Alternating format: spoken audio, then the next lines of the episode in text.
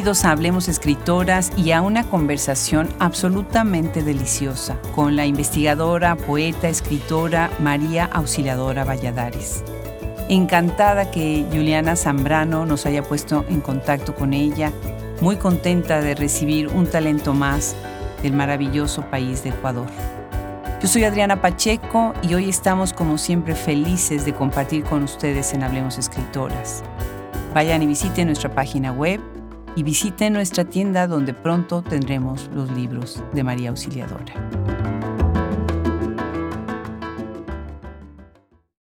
Ya el micrófono de Habremos Escritoras ha viajado a Ecuador en otros momentos y nos da muchísimo gusto. Es un país que tiene tantas voces, tanto talento y hoy tenemos el gusto de recibir a otra escritora quiteña que además tenemos el gusto de que fue a través de Juliana Zambrano, una queridísima colaboradora de Hablemos Escritoras.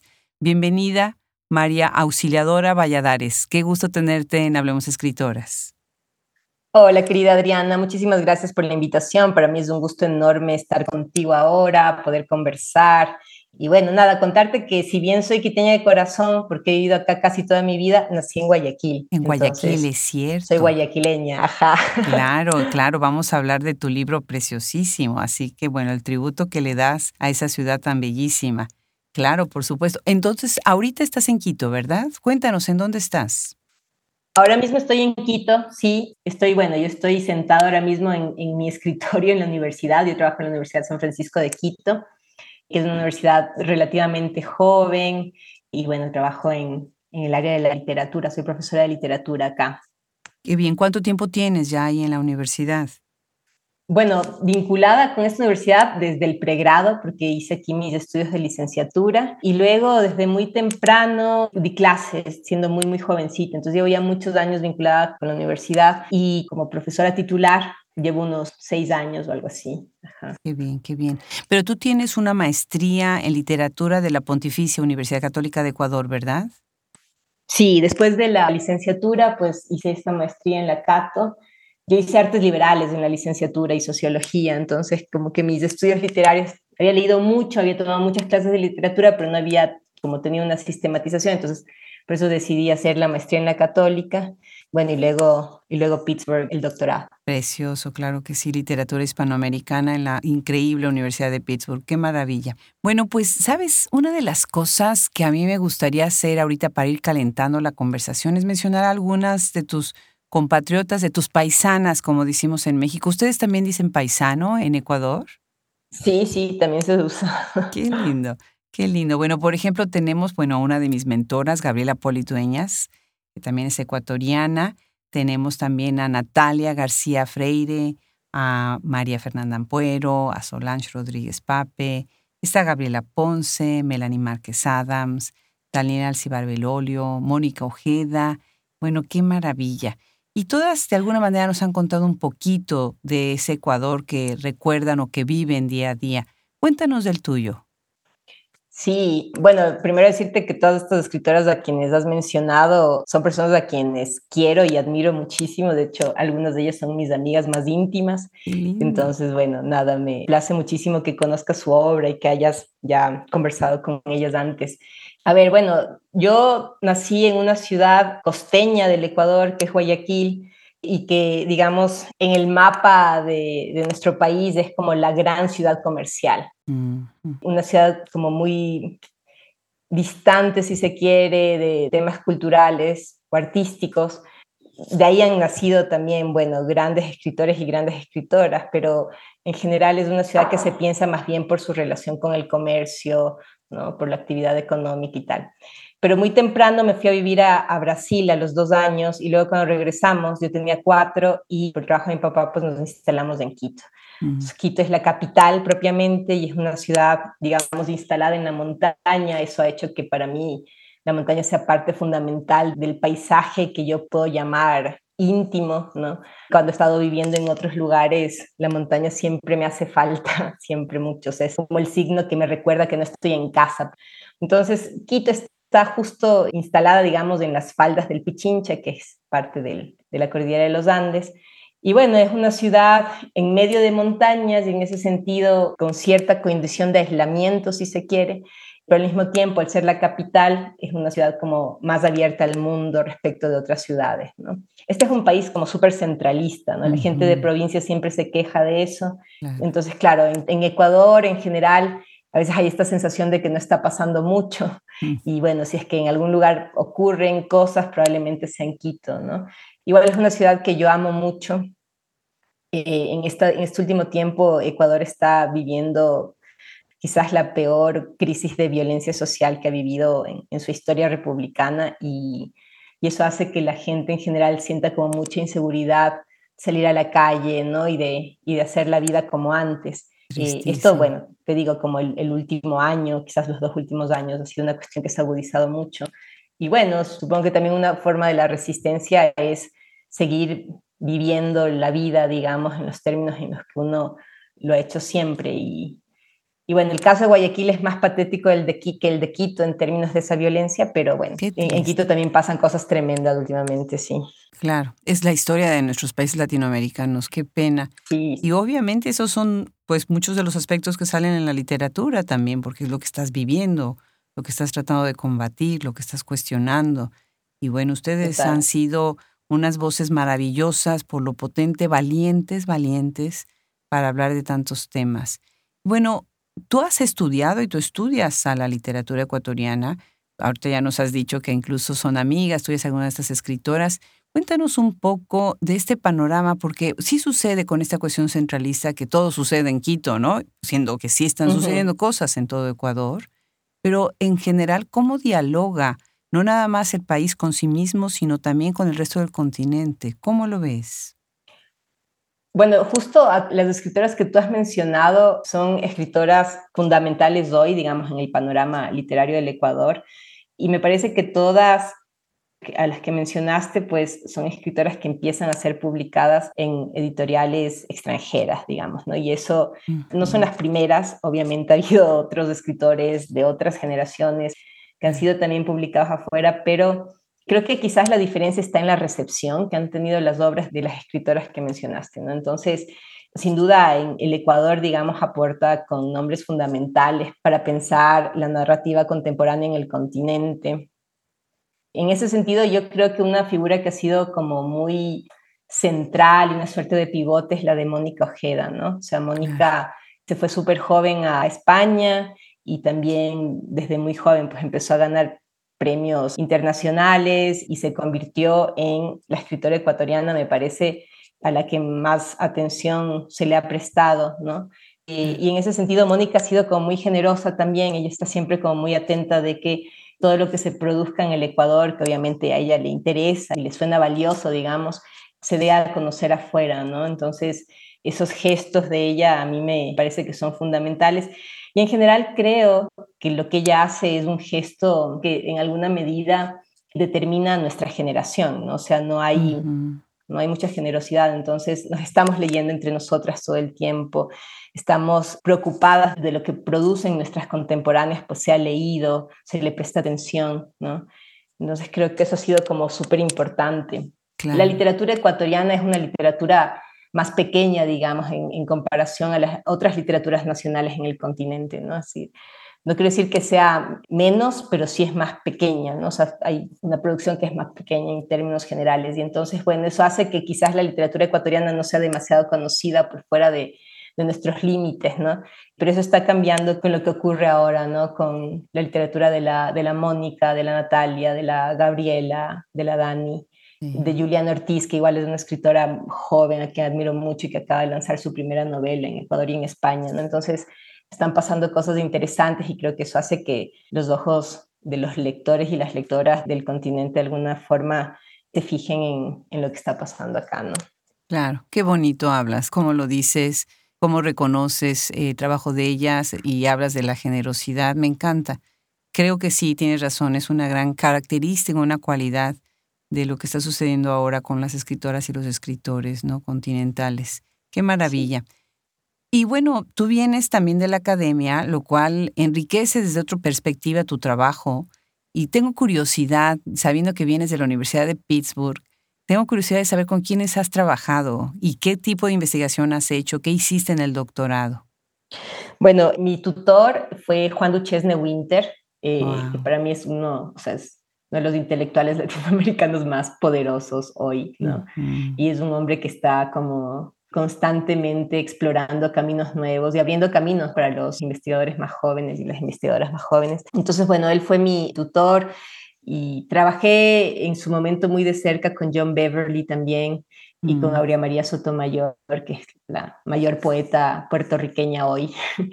Eh, de hecho, ahora mismo con Aurea los, los vínculos son muy cercanos porque tengo uno de mis proyectos de investigación en la universidad donde trabajo, es justamente una colección de poesía hispanoamericana, ¿no? Entonces son antologías de grandes poetas hispanoamericanos y el libro que se viene es el de Aurea, justamente, ¿no? Entonces se arman unas redes muy hermosas porque, por ejemplo, en el libro de Aurea, eh, Juliana Zambrano está escribiendo el estudio introductorio. ¡Wow! ¡Qué bien! Y, bueno, Juliana es quien me conecta contigo de alguna forma, entonces son estos como circuitos y, y, constelaciones que se van armando, a mí siempre me parecen muy bellas. Entonces, bueno, Aurea también fue una profesora muy cercana yo diría que quizás esos tres profesores que te he mencionado son los más cercanos. ¿no?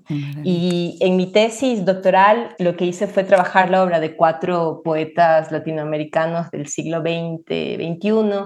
Y trabajé la obra de Roque Dalton, de Claribel Alegría, de José Watanabe y de David Ledesma Vázquez, que es un poeta ecuatoriano que murió muy joven, es un poeta de culto, digamos, en nuestro medio.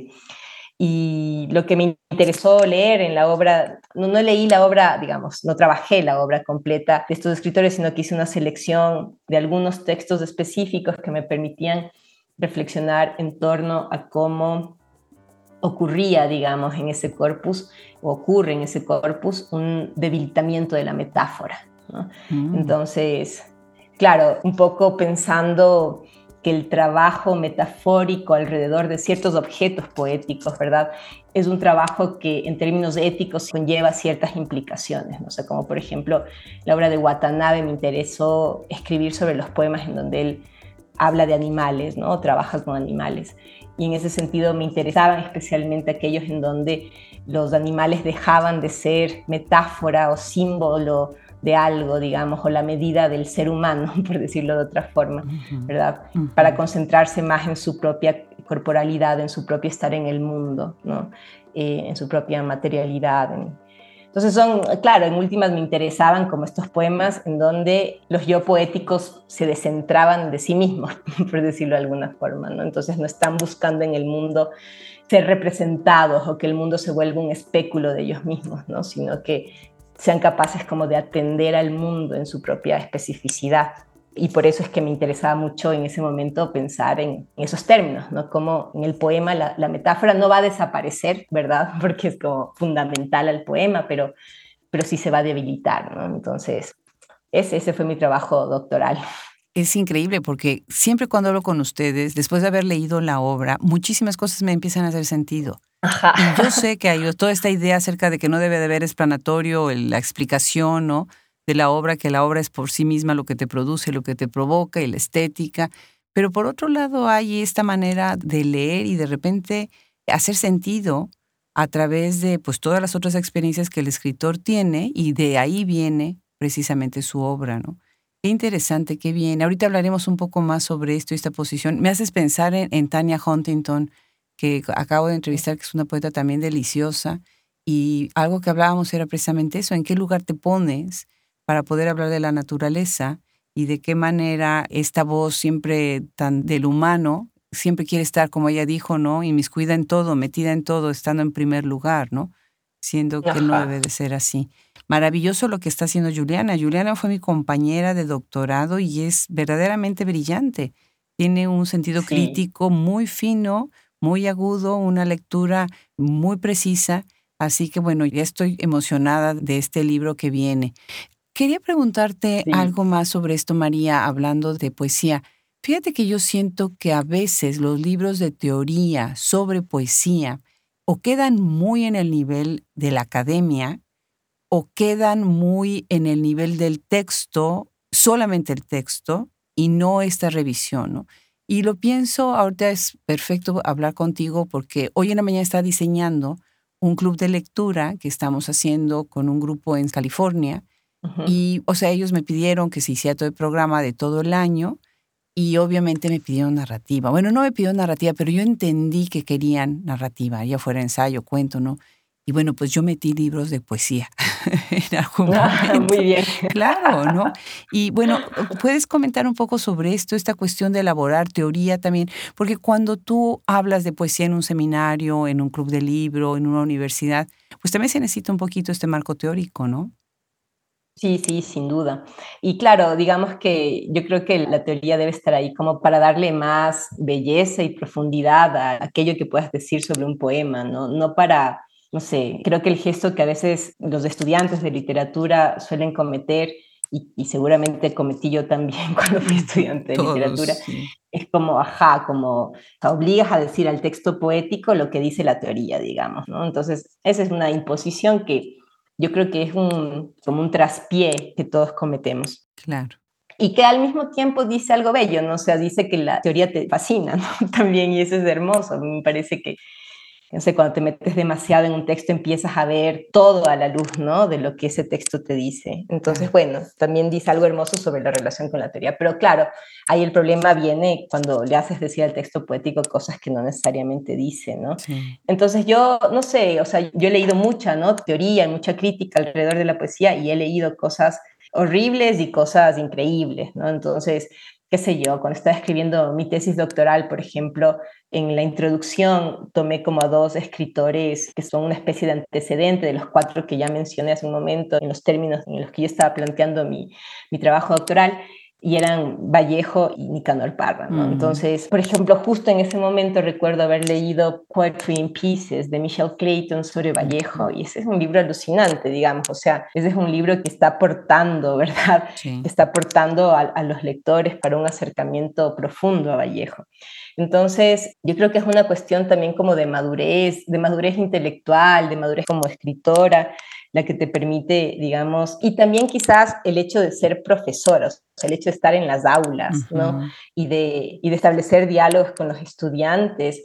Creo que todas esas cosas coadyuvan a que puedas eventualmente, ¿verdad?, producir un texto crítico o teórico crítico que no se vaya por las ramas, ¿no? O sea, que esté como muy anclado en la realidad del poema, por un lado, pero también en el hecho de que estás dialogando con gente, ¿no? O sea, que va a haber estudiantes, va a haber colegas, eh, va a haber un público lector en términos amplios que se interese en lo que tengas que decir y que, por lo tanto, en ese sentido, digamos, no perder de vista quiénes van a ser tus lectores y tus lectoras. Entonces, no sé, es como, sí pasa que a veces hay textos que son infumables y hay otros que son, no sé, pues que son maravillosos, que están como muy con los pies en la tierra. Y, te ponía el ejemplo del texto de Michelle Clayton porque es, para mí es paradigmático en ese sentido, ¿no? Pero hay tantos otros que son increíbles también. Claro, claro. ¿Y cómo empiezas a escribir ya, no nada más ficción, sino todo lo que es poesía y todo lo que es fuera del ensayo académico y de la investigación?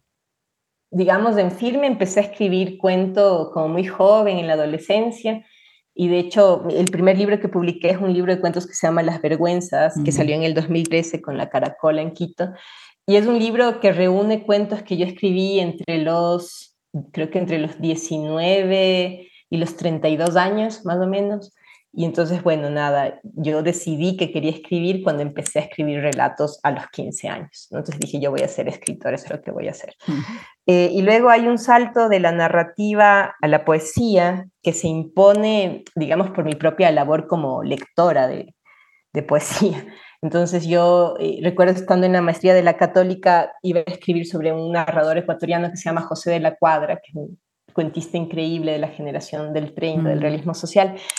Y de pronto tomé un curso de oyente en otra universidad de poesía hispanoamericana y a mí me tocó exponer sobre Blanca Varela en ese curso. Entonces empecé a acercarme a la obra de esta magnífica poeta peruana y dije, es imposible que yo no escriba mi tesis de maestría sobre Varela, ¿no? Entonces, todo fue así como, no estuvo, digamos, en mis planes originalmente, pero se me terminó imponiendo con tanta fuerza la obra de Varela, digamos, a mí la poesía me afecta no solo el momento en que estoy leyendo el poema o en el contexto de la clase o en el contexto académico, sino que me atraviesa la vida. O sea, yo vivía, digamos, respiraba y, exhalaba Blanca Varela. Entonces, está totalmente tomada por lo que estaba leyendo, ¿no? Entonces, nada, decidí cambiar mi tema de tesis y decidí trabajar el claroscuro en la obra de Varela, ¿no? Entonces, fue una experiencia muy hermosa porque, bueno, justo ahora va a venir para la Feria del Libro de la San Francisco Rocío Silva Santisteban, que es una poeta peruana,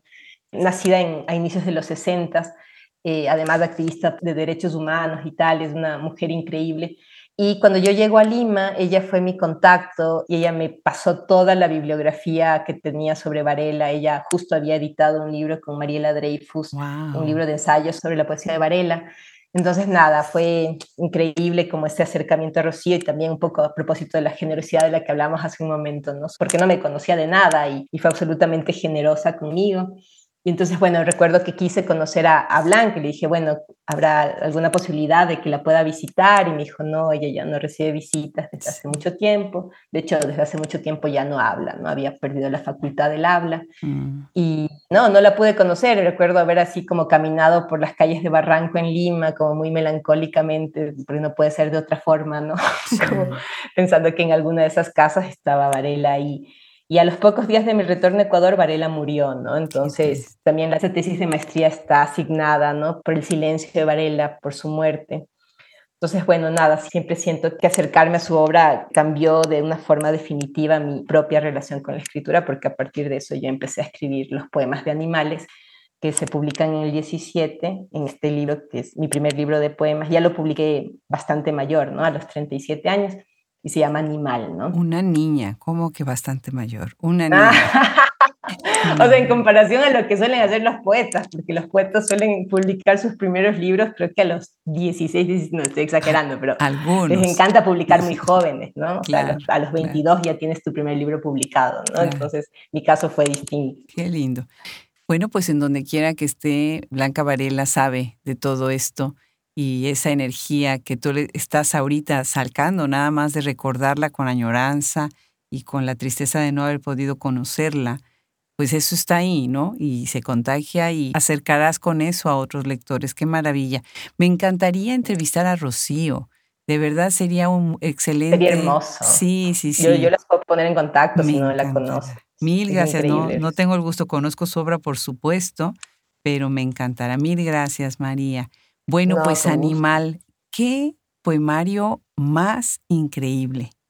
Es bellísimo el tributo que estás haciendo. O sea, la verdad es que los animales nos llenan tanto la vida y nosotros muchas veces les quitamos la vida a ellos, ¿no? Entonces, de alguna manera, esta curiosidad tuya nos abre la curiosidad a todos los que te leemos, como por ejemplo que es un cuchucho. un cuchucho. El cuchucho es como un, mapache, un mapache mm. selvático de la selva sudamericana. Y su característica más importante es que tiene una, una nariz muy larga, ¿no? Entonces su olfato es súper sensible. Y digamos que en el Ecuador, en el mundo de la poesía en el Ecuador, hay una figura que es fundamental, que es un poeta cuencano que se llama Efraín Jara Drogo, que tenía una nariz también muy prominente y el apodo de, de Jara era Cuchucho, justamente. Entonces, yo no sé si es que oí el apodo y luego investigué, la verdad es que ya no lo recuerdo, pero bueno, no llegó a mí la, la imagen del Cuchucho y se me impuso escribir el poema alrededor justamente de, de su olfato elástico, creo que digo en ese texto, ¿no? Entonces, sí, sí. Ajá, eso, eso, es un cuchucho. Qué lindo. ¿Cómo es la relación con el ilustrador y las ilustraciones? Qué bonitas están, o sea, te tomó muy bien la idea de lo que estabas escribiendo, ¿no? Sí, total. Fueron tres ilustradores en realidad, mm. Eduardo Adams, eh, Luigi Raffo y David Catán.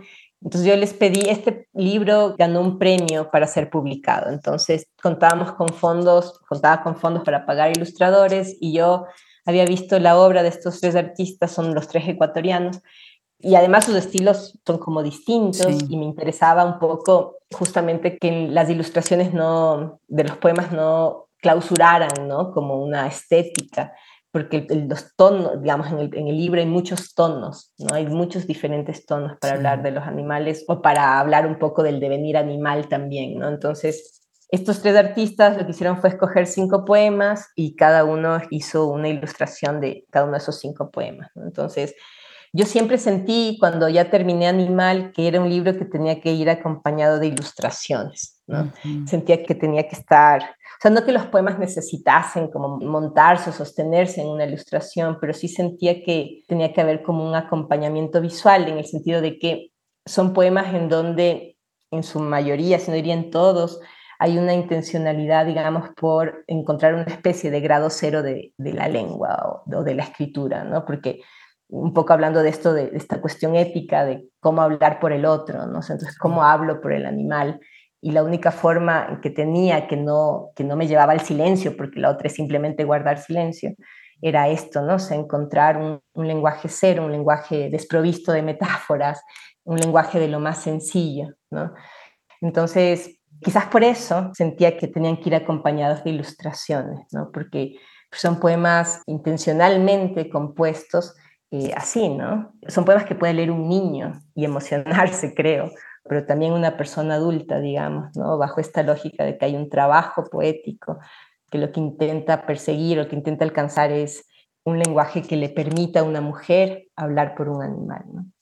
Y en términos también de estas variedades de temas que tú estás ahorita diciendo, déjame mencionar, por ejemplo, algunos. Es muy interesante. Hablas obviamente de la cuestión climática, de la contaminación, metes leyendas, hablas de mitos o intuye el lector los mitos, ¿no? Las tradiciones que conectan con, el con un origen animal, el hecho mismo de cómo es la convivencia entre los animales y cómo los animales tienen una existencia propia y tienen una manera de hacer vida entre ellos mismos, ¿no? Eso me parece fascinante. ¿Quieres, María, leernos una parte de este libro?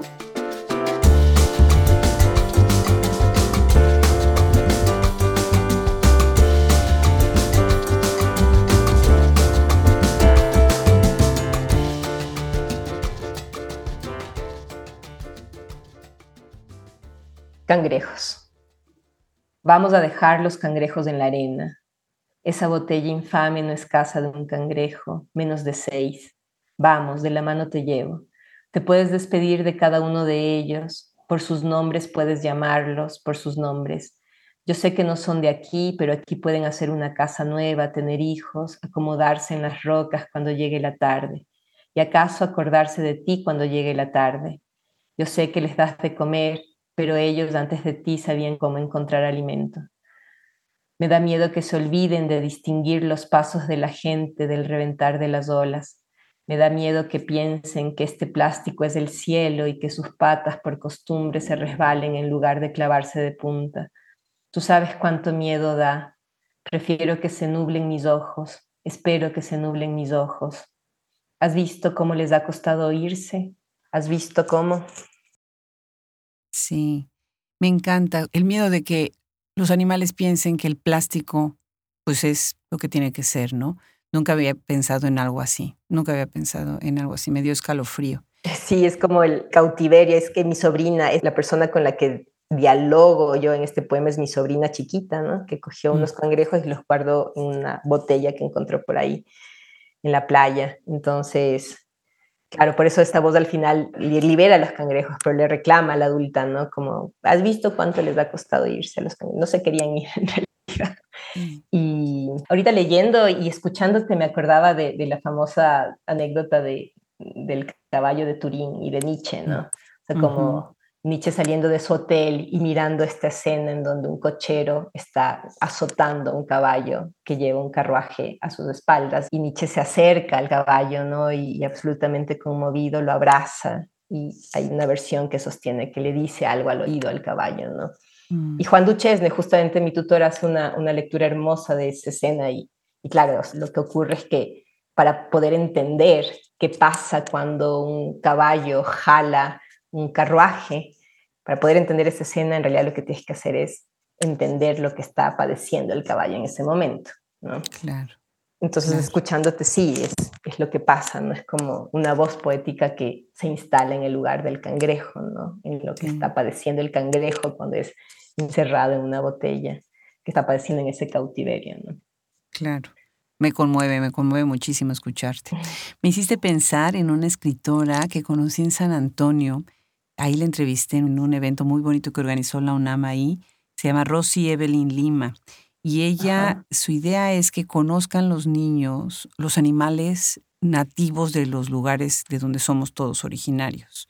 Porque piensa que, que sí, los niños migran o son ya segundas, terceras generaciones y no saben pues que el Xoloscuincle viene de dónde, ¿no? Por un ejemplo. Y tiene un libro muy lindo para niños que se llama Animals of My Land, Animales de mi tierra, que además también está escrito en, en su lengua, que, que, en su idioma que me, me, encanta. Ella está escribiendo, me parece que en náhuatl. Y preciosísimo, así que me hiciste ahorita pensar. No, qué hermoso. Bueno, pues después viene este otro libro que también está muy, pero muy recomendable. Y bueno, quienes nos están escuchando ahorita, estamos conversando con la escritora ecuatoriana María Auxiliadora Valladares. No se pierdan su obra, búsquenla, búsquenla. Este libro se llama Acantile Duerme Piloto. Ahí vas a la naturaleza, pero también vas a lo telúrico, al cuerpo, a ligar estos elementos que de alguna manera nos conforman. Un libro muy sensual, muy, muy, bueno. Cuéntanos sobre este libro. Sí, este es el último libro, acaba de salir en diciembre del 22. Felicidades. Lo publicó una, una editorial que funciona desde Guayaquil, que se llama Funes de Editora. Y es un libro que contiene 12 poemas de amor, básicamente, en donde, digamos, de alguna forma de alguna forma continúa el ejercicio de animal, el ejercicio original del descentramiento, ¿no? Entonces, digamos que lo que pretendo trabajar en estos poemas es como una forma del amor que no es narcisa, ¿no? Sino que está como mm, de una forma potente, creo, volcada sobre el objeto del amor o el objeto del deseo, ¿no? Entonces, esto significa no solo prestarle atención a ese cuerpo amado y a esa persona amada, sino que me parece que lo que te otorga ese amor que hace que te descentres y que de nuevo no es narciso, es como que empieces a prestar absoluta atención al mundo, ¿no? Entonces, me parece que uno de los gestos más hermosos del enamorado, de la enamorada, es que sí, que ama el cuerpo de su amado, pero también es capaz de conmocionarse viendo una planta o, mirando a un animal en una cierta circunstancia, o mirando cualquier evento de la naturaleza, o no sé, el otro día me pasaba que escuchaba a mi mejor amiga y me decía que le escribía una carta a, su ex, una carta de amor, y, le decía, tú eres la persona que yo más he amado, y yo podía sentir las palabras de la Florencia, porque no las decía al mm. aire, ¿no? porque sabía lo que quería decir y me conmoví tanto, lo sentí en el cuerpo, lo que ella estaba diciendo, ¿no? porque ese es un poco el gesto del amor, digamos, ¿no? Es el gesto de la atención al mundo también, ¿no? Y, y eso creo que pasa en Acantiles, es una yo poética que está, le está prestando una atención suprema al mundo, totalmente comprometida justamente porque, porque está enamorada. Y es estar enamorado con todo el cuerpo, de tal manera que ves con ojos de amor, que disfrutas y que saboreas todo lo que estás viviendo porque tu mirada misma es esa mirada del enamoramiento. Me gusta, me haces pensar mucho, qué bonita lectura. Por ejemplo, cuando vemos un atardecer, dices, bueno, qué romántico, qué cliché, qué lugar común, ¿no? El ver este atardecer enamorados y demás es que es todo, ¿no? No nada más el atardecer, es todo. Me encanta, me encanta. Se siente también lo que estás diciendo, qué maravilla. Ay, gracias. Bueno, pues mandaste una foto muy bonita, de hecho dos fotos, porque siempre pedimos dos fotos, porque a veces, bueno, una queda bien, otra hay que usarla para otro tipo de difusión, en fin. Y tristemente te tuve que escribir para decirte, porque es muy lindo, porque me llega el material y lo revisamos entre todos, pero la que tiene alguna opinión, un comentario, al final de la fotografía voy a ser yo. Porque pues tiene que ser como que muy de acuerdo a lo que es Hablemos Escritoras en la plataforma. Y te escribí para decirte, ay María, tengo que cortar a los perros o tengo que dejar a uno de los dos. Bellísimos tus perros. Y bueno, pues viene un libro precioso que se llama Caballo y Arveja y después yo encuentro una entrevista tuya estudiando sobre ti y tu obra en donde dices que, bueno, ahorita nos vas a contar más, no quiero hacer un spoiler para que lo cuentes tú, ¿no?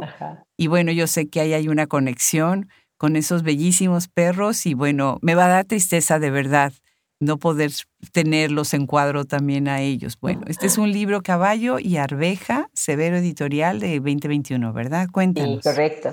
Ese es un libro que en su primera versión salió unos poquitos meses antes de que explotara la pandemia y tuviéramos que guardarnos todos en casa por tantos meses. Entonces, si bien la primera versión salió unos meses antes, o la escribí unos meses antes, es un libro que trabajé mucho en la pandemia, ¿no? Entonces, digamos que la relación con mis perros se intensificó de algún, ya era bastante intensa, siempre fue bastante intensa, pero en el contexto pandémico se intensificó, ¿no? Porque estuvimos encerradas en la misma casa durante meses sin posibilidad de salir a ningún lado, ¿no? O sea, en Quito al menos durante, creo que los dos primeros meses no podíamos salir a la calle, ¿no? No podíamos caminar por las veredas, digamos.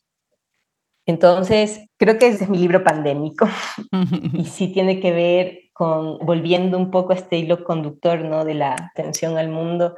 Eh, en la pandemia, el encierro, a mí lo que me produjo fue como que activara la atención sobre el espacio en el que estaba viviendo y creo que eso nos pasó a todos, nos empezabas, veías polvo donde antes no veías, ¿no? O yo de pronto veía mis plantas y las cuidaba y las limpiaba y, veía surcos en las hojas en los que antes no había reparado. Y es como que la atención, como no hay demasiados estímulos por fuera de los de tu casa porque no puedes salir, entonces se vuelca sobre los elementos de la casa y con los perros me pasó lo mismo, ¿no? O sea, si bien mi, mi relación siempre fue muy intensa, en la pandemia yo muy conscientemente empecé a distinguir los tipos de ladrido, ¿no? o la forma en que me, ponían la pata encima de mi propia pierna, con cierta fuerza es mm. para esto, con menos fuerza es para esto otro, con más fuerza para esta otra cosa. Entonces, es como que adquirí mucha conciencia de cada uno de los movimientos y gestos de los perros en su afán por comunicarme cosas, ¿no? Y además los amo profundamente, digamos, soy una babosa de mis perros, babeo por ellos constantemente, de, por ellos dos y ahora tengo otros dos que rescaté en los últimos meses, entonces tengo cuatro perros en casa, pero Roque y Lara, que son el caballo y la arveja, los tuve desde que eran bebés, ¿no? Llegaron a mi casa siendo bebés cachorritos. Y entonces, bueno, nada, es un poema que está como muy atravesado por esta relación que es como de mi parte en alguna medida maternal, ¿no? Pero que también me descoloca mucho, ¿no? Porque es una relación interespecies y por lo tanto, de nuevo ahí viene la pregunta en torno al lenguaje, ¿no? O sea, ¿qué haces con el lenguaje en una relación interespecies, ¿no? O sea, ¿para qué sirve? O cómo, cómo tienes que transformarse para que sirva para algo. Entonces, en alguna medida el trabajo en Caballo y Arveja sobre todo pasa por el lenguaje. En ese sentido es un, poemario muy deudor de, cierta estética vanguardista, porque me interesa mucho cómo volverlo elástico, cómo trabajar imágenes que no tienen sentido, pero que cuando empiezan a acumularse, de alguna forma el sentido empieza a brotar, ¿no? justo a causa de esa acumulación empiezas a acumular sintagmas, empiezas a acumular palabras y el nuevo orden, digamos, en esa acumulación empieza a generar también una imaginería muy particular en, el lector y en la lectora. Entonces, así nació ese poemario. Qué belleza, qué belleza. Pues lo recomiendo muchísimo, de verdad. ¿Quisieras leer de nuevo ahora uno de los poemas que más te significa a ti de este libro? Sí, este es un libro que está dividido en dos partes, ¿no? Entonces, la primera parte es El niño caballo, dedicada a Roque, y la segunda parte es La niña arveja, dedicada a Lara. Entonces, te voy a leer uno de la segunda parte porque es uno en donde en, alguna medida aparecen los dos perros en este poema. Es el poema 2 de la parte de La niña arveja.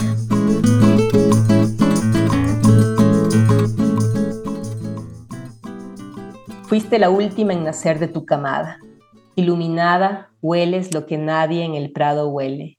Sueñas que tu alimento tarde en llegar, te tragas los monosílabos, niña abeja, corriente en el espinazo, vapor en los vidrios rotos. Te abrazo y descargo el llanto del pasado y de los siglos venideros. Te aprieto y tu esqueleto se clava en el vientre. Te amarco y pesas lo que pesa el espíritu de un hada perdida. Haces encargos cuando lloras, miras cuando me miras, niña arveja, pálido reflejo del viento en almidón de camisa.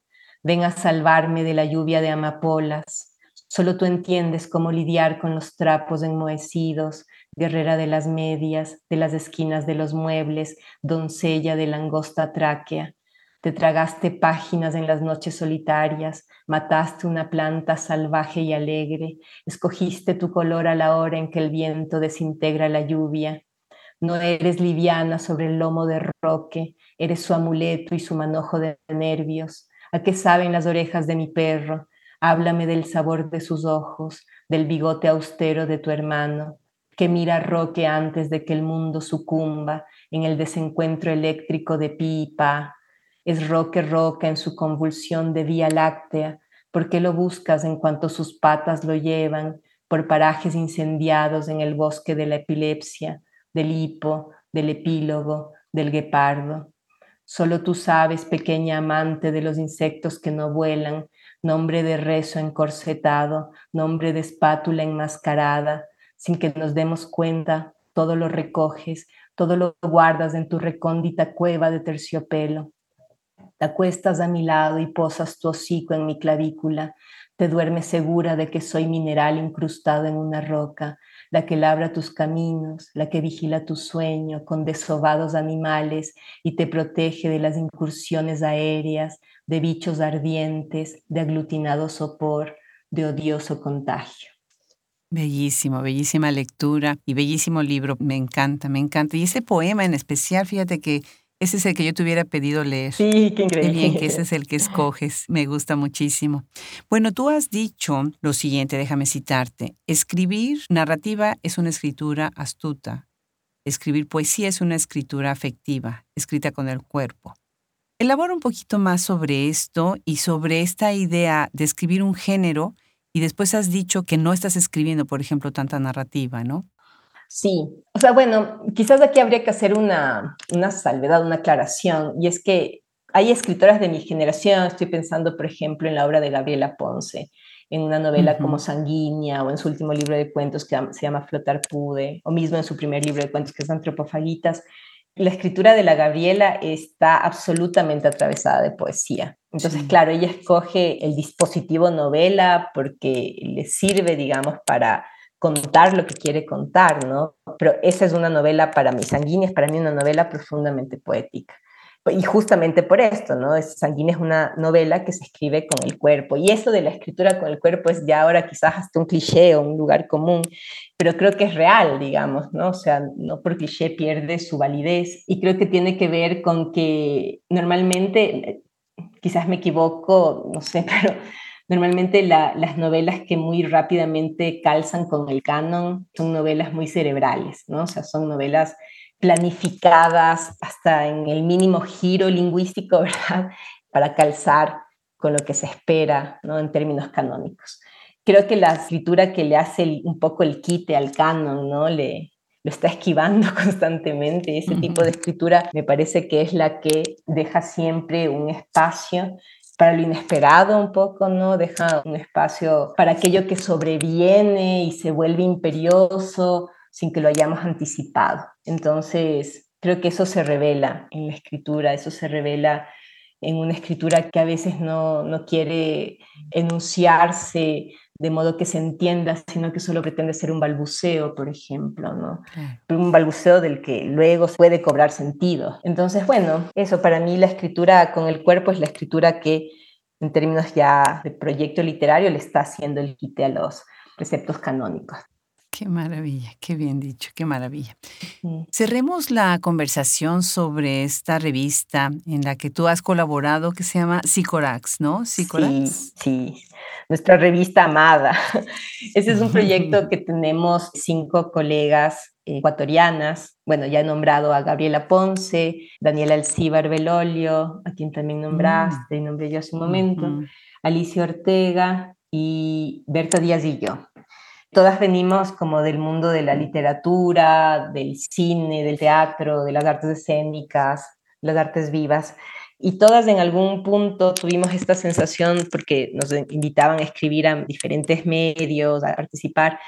Y siempre tenemos esta sensación de, de ser invitadas y sin embargo ser siempre como cuestionadas por lo que escribíamos. De diferentes formas, no en todos los medios, sería un exceso decir eso, pero a todas nos había pasado que al menos una vez habíamos sido incluso censuradas, ¿no? Entonces dijimos, ya basta, o sea, es como generemos nuestro propio espacio, ¿no? Para publicar las cosas que más nos interesan a nosotras publicar y para reflexionar sobre ciertos temas colectivamente y también para invitar a escritores y artistas, pensadores que nos convoquen, ¿no? que nos muevan el piso y que nos hagan tambalear. Entonces, así surgió Sicorax y su primer número salió, si no estoy mal, a finales del 2018. Mm. Eh, ya llevamos cinco números publicados, todas estamos siempre con mucho trabajo encima, entonces eso hace que, que el tiempo que le podemos dedicar a la revista no sea el que en realidad quisiéramos, pero bueno, la idea es que por lo menos salga un número más y quizás ir encontrando nuevas derivas ¿no? para este proyecto por fuera de la revista. Hemos pensado, por ejemplo, en abrir una línea editorial, en, armar algún tipo de, encuentro eh, para pensar un poco el, arte, la literatura, la, política, la cultura en general. Entonces, bueno, ya iremos viendo cómo va derivando Sicora, pero por lo pronto es esta revista que amamos mucho, en la que han colaborado nuestras amigues y gente que admiramos profundamente también, ¿no? En el último número, si no estoy mal, en la sección de entrevista, por ejemplo, Berta entrevista a Peter Palpelbart en otra edición. Alicia entrevista a Catherine Walsh. Gabriela Ponce, me parece que entrevista a Giovanna Rivero. Entonces, es como gente que queremos y admiramos mucho que está ahí, ¿no? Y, bueno, además de la sección de entrevistas, hay una sección de ensayos, la que también han colaborado cabezas que admiramos mucho. Hay una sección de debate que es nuestra sección, ¿no? Nos ponemos un tema y reflexionamos colectivamente alrededor de esos temas y luego producimos textos que se publican en la revista, en una sección de vitrina en la que publicamos trabajos en proceso, trabajos publicados que nos interesa que se conozcan, que quizás no tienen tanta difusión por fuera de sus propios países. Entonces, bueno, y así hay, hay algunas secciones que conforman la revista y, y es cada vez que sale un número de Psicórax yo siento una alegría enorme, ¿no? Porque es como el, el trabajo que nos permitimos hacer colectivamente. Ves que cuando haces literatura, escribes poesía, novela, que si haces un trabajo muy, muy en solitario, a pesar de que te constituyen tus lecturas, a pesar de que te constituyen tus discusiones con tus contemporáneos, lo haces en solitario, ¿no? Entonces, esta revista es el proyecto colectivo que a mí me llena la vida de una forma inusitada, ¿no? Qué maravilla. Cuando entrevisté a Daniela, me dejó muy metida esta idea de que ellos mismos, ella tuvo que organizar un evento para crear este espacio, porque muchas veces como que la idea era de que, bueno, pues es que la literatura es inalcanzable, está allá arriba, ¿no? Está lejos. Y me acuerdo perfecto que me contó que tuvo ahí a Gabriela Cabezón Cámara, que además es una persona con una gran generosidad, y que bueno, que estuvo en una reunión ahí, en un congreso que habían organizado y bueno, pues fantástico.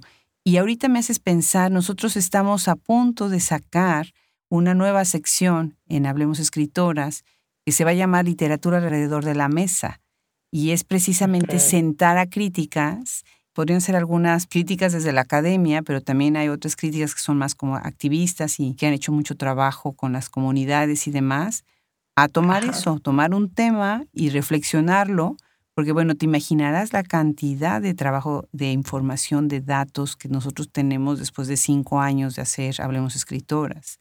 Claro. Entonces es maravilloso. increíble, increíble, la sección suena súper. Hay muchísimo, muchísimo que decir, muchísimo que hacer, así que bueno, te felicito por eso. Me encanta el nombre, porque bueno, Sicorax, en inglés o en español, como lo quieras decir o pronunciar, ¿no? Pero bueno, platícanos, yo sé el significado de Sicorax, pero cuéntanos, ¿ustedes lo toman precisamente por dónde? A ver. Bueno, Sicorax es un personaje evocado en la tempestad de William Shakespeare, ¿no? Entonces es la madre de Calibán. Y un poco el nombre lo propuso Alicia, justamente en, en, esos días ella había estado leyendo el libro de Federici y de Silvia Federici y lo, y lo leímos, el resto de las psicólogas los leímos también. Entonces, claro, ahí este libro plantea justamente la pregunta alrededor de por qué la tradición intelectual latinoamericana se volcó tanto sobre la figura de Calibán y nunca le prestó la más mínima atención a la figura de Sicórax, ¿no? que es la bruja madre de Calibán, la mujer exiliada, digamos, ¿no? y la satanizada, el, chivo expiatorio. Entonces dijimos, ya, de una tiene que ser Sicórax, el nombre de la revista, respondiendo un poco a este llamado de atención de Federici. ¿no? Entonces por, ahí, por ahí surgió el nombre.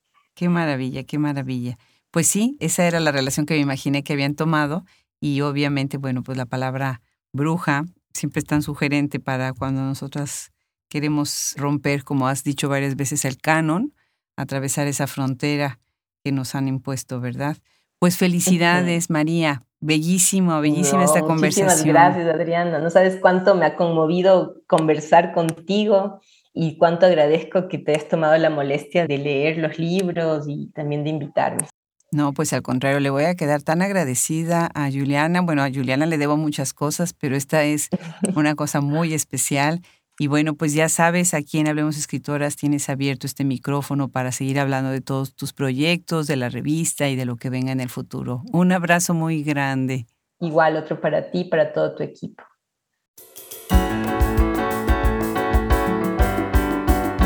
Felices de haber compartido esta conversación con María Auxiliadora Valladares. Muchísimas gracias a ella y a Juliana Zambrano por hacerla posible Qué maravilla cómo se están extendiendo estas redes, cómo estamos cada vez creciendo y creciendo más en este gran universo de escritoras tan talentosas. Gracias a todos los que nos apoyan, los mails que nos mandan, los mensajes que recibimos, bellísimos. Gracias por comprar nuestros libros en Shop Escritoras, gracias por seguirnos y difundirnos.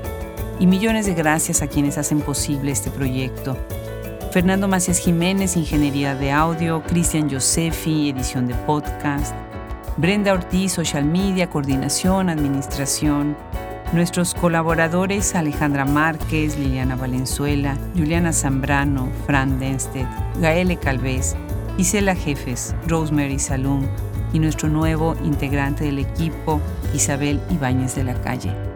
Yo soy Adriana Pacheco y es una verdadera delicia estar frente a este micrófono cada semana con ustedes.